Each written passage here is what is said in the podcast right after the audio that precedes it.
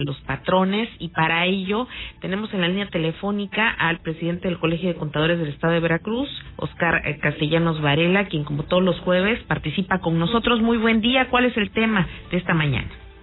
Hola Adriana, Saúl, muy buenos días muy buen a día. ustedes y a todos los radioescuchas.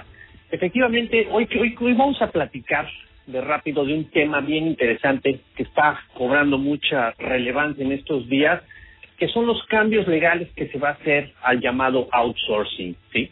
Como, como sabemos, traemos este régimen de subcontratación ya desde hace muchos años en México, eh, regulado, entre comillas, eh, desde el 2012 para acá, de mejor manera, pero que ahora tiene una reforma a la cual estamos pues realmente ya muy pendientes, que está lista para publicarse, ya que ya está aprobada tanto por la Cámara de Diputados como por senadores. Y, y es un cambio, vamos a llamarlo así, es un cambio no a una ley, sino a siete leyes, ¿sí? Porque se alinean las leyes, la Ley Federal del Trabajo, la Ley del Seguro Social, la Ley del Infonavit, el Código Fiscal, la Ley del Impuesto sobre la Renta, la Ley del IVA, se alinean para una nueva regulación en cuanto a lo que comúnmente llamamos outsourcing. Ahora bien, Adriana, ¿qué es lo que sucede en esta materia?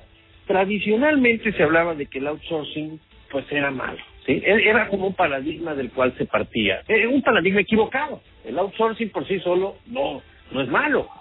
Sin embargo, eh, resultó lamentable que durante muchos años fue una figura que sí se usó para minimizar los pagos de cuotas al Seguro Social y el pago del impuesto sobre la renta. Es, es una realidad, ¿sí?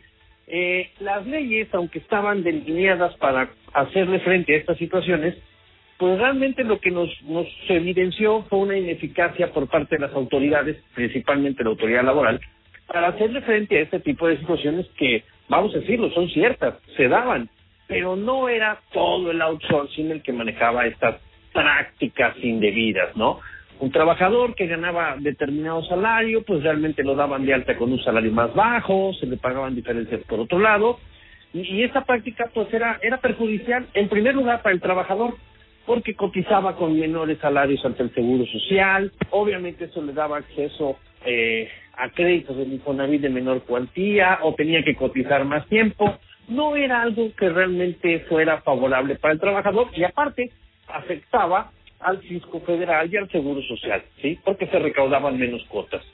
Ahora, ¿qué es lo que está, qué es lo que va a pasar posiblemente, posiblemente, Adriana, a partir del primero de mayo? Porque esperamos que ya esta reforma sea publicada en breve. Vaya, yo te diría, Eso les llama mucho la atención, ¿no? En términos del empleado, por ejemplo, eh, por un lado están los patrones, pero en términos del empleado, justamente es la pregunta que sigue. ¿Qué es lo que va a pasar y cuáles son los beneficios de esta reforma contra los pro, los contras que tenía anteriormente? Claro. Mira, en primer lugar, el punto de partida de esta reforma es que queda prohibida la subcontratación como la conocemos hasta hoy en día. O sea, prohibida. Prohibi- se prohíbe la subcontratación como la conocemos hoy en día. Segundo, lo único que subsiste eh, se modifica por lo que son eh, empresas prestadoras de servicios especializados o de ejecución de obras que no formen parte del objeto social de la empresa a la cual se benefician. Te voy a poner un ejemplo muy rápido, ¿sí? Eh, un hotel, un hotel que tiene personal subcontratado, o sea, que, le- que, que, que tiene personal por parte de una outsourcing, ¿sí? Hasta hoy ese personal se dedica a, a la actividad del hotel. A partir de esta reforma, el único personal que puede ser subcontratado no puede dedicarse a las actividades propias del hotel. Tiene que ser para una labor especializada, ¿sí? Que no tenga nada que ver, en este ejemplo que estamos poniendo, con hotelería. Eso va a reducir drásticamente el número tanto de empresas como de personas que puedan seguirse manejando en este régimen de subcontratación que ahora, pues sí, sí se va a modificar. No desaparece, se prohíbe tal cual lo conocíamos en el vaya en, el anterior tú subcontratabas a, todo el personal casi casi si querías eh, lo ponías a trabajar personal de otra empresa que te lo suministraba hacer labores propias de tu negocio hoy se va a poder hacer pero ya no vas a poder subcontratar a nadie que tenga que ver con, con el objeto del negocio. Ahora, ¿qué tipo de, de, de, facilidades, prestaciones legales tendrá el trabajador ya en este esquema? Anteriormente, algo que preocupaba mucho es que eh, podían estar trabajando años bajo el esquema de outsourcing, como estaba, obviamente, y no hacían antigüedad, por ejemplo, tampoco, precisamente por las condiciones en las que estaban contratados, no tenían ciertas prestaciones. ¿Ahora esto cambiará? Mira, de alguna manera sí, porque eh, los trabajadores no hacían empresa, no hacían, perdón, no hacían antigüedad en la empresa en la que realmente estaban prestando sus servicios. Hacían antigüedad en la empresa outsourcing que muchas veces no era la misma, lo cambiaban, lo ponían en una, lo ponían en otra, ¿sí? O y cambiaban la razón social. Es correcto, y eso hay que decirlo, eso es totalmente malo. O sea, con reforma y sin reforma esas prácticas no son correctas, vaya, son, son inadecuadas y causan muchos perjuicios a los trabajadores y al fisco, ¿sí? Ahora bien, a partir de ahorita, los trabajadores que estén suministrados de outsourcing, que se dediquen a las labores del negocio, van a tener que regresar, por así decirlo, a la empresa, ¿sí? Van a tener estar dados de alta en la empresa que realmente recibe sus servicios. Ese, ese va a ser todo un tema bien interesante que se va a dar en los tres meses posteriores a la reforma, ¿sí? Donde vamos a observar, vamos a ver muchos temas en cuanto a cómo se van a cambiar, temas de sustitución patronal, qué va a pasar, ahí ya se vuelve un poquito más técnico el tema, qué va a pasar con la outsourcing, va a subsistir, no va a subsistir, ah, y otro tema, a partir de ahora las outsourcing ¿sí? se van a tener que registrar, van a tener que tramitar un registro ante la Secretaría del Trabajo y Previsión Social para poder prestar este tipo de servicios. Entonces, en teoría, pues va a haber, va a haber un mayor control, por así decirlo, que esperemos que pues la autoridad realmente lo ejerza, porque la realidad es que las leyes parecían suficientes para regular esta figura desde 2012, pero pues realmente las autoridades no hicieron mucho para precisamente supervisar y vigilar que esto se diera adecuadamente. Entonces, pues se, se configuraron varias situaciones.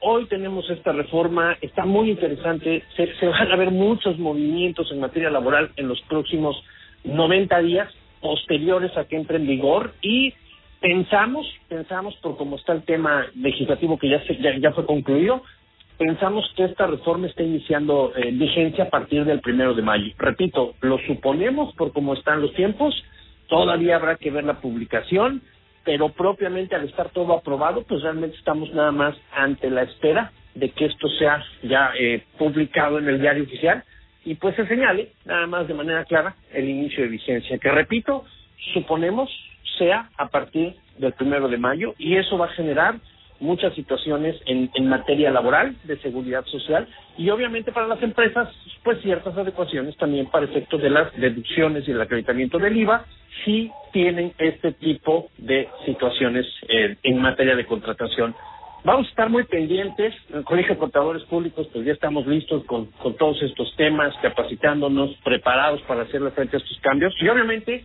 pues también muy prestos a poder asesorar a las empresas y a los trabajadores que se encuentren en alguna situación para que no, no, no, no padezcan alguna incertidumbre ante estos cambios que, que la verdad se ven muy interesantes. Acuérdate que aproximadamente la cuarta parte de los trabajadores afiliados ante el INS están en un outsourcing. Entonces, pues es una proporción muy grande de trabajadores que posiblemente tengan algún movimiento laboral derivado de esta reforma.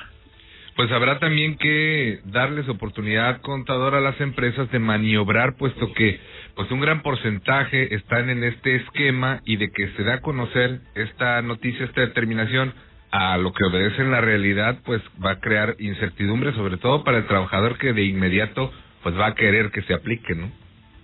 Sí, desde luego. Una vez entrando en vigor la ley, la empresa va a tener que delinear todo, por así decirlo, todo un caminito, todo un quehacer, sí así, tramita un registro, identificar qué trabajadores sí les aplica y cuáles no, los que no, eh, que era lo que el sector patronal pues sí tenía mucho, era que fueran despedidos, porque, porque tenemos latente también ese tema. Eh, suponemos que no, queremos suponer que no, dado que pues realmente son, son puestos fijos que están en una empresa, pero que realmente están laborando para otra.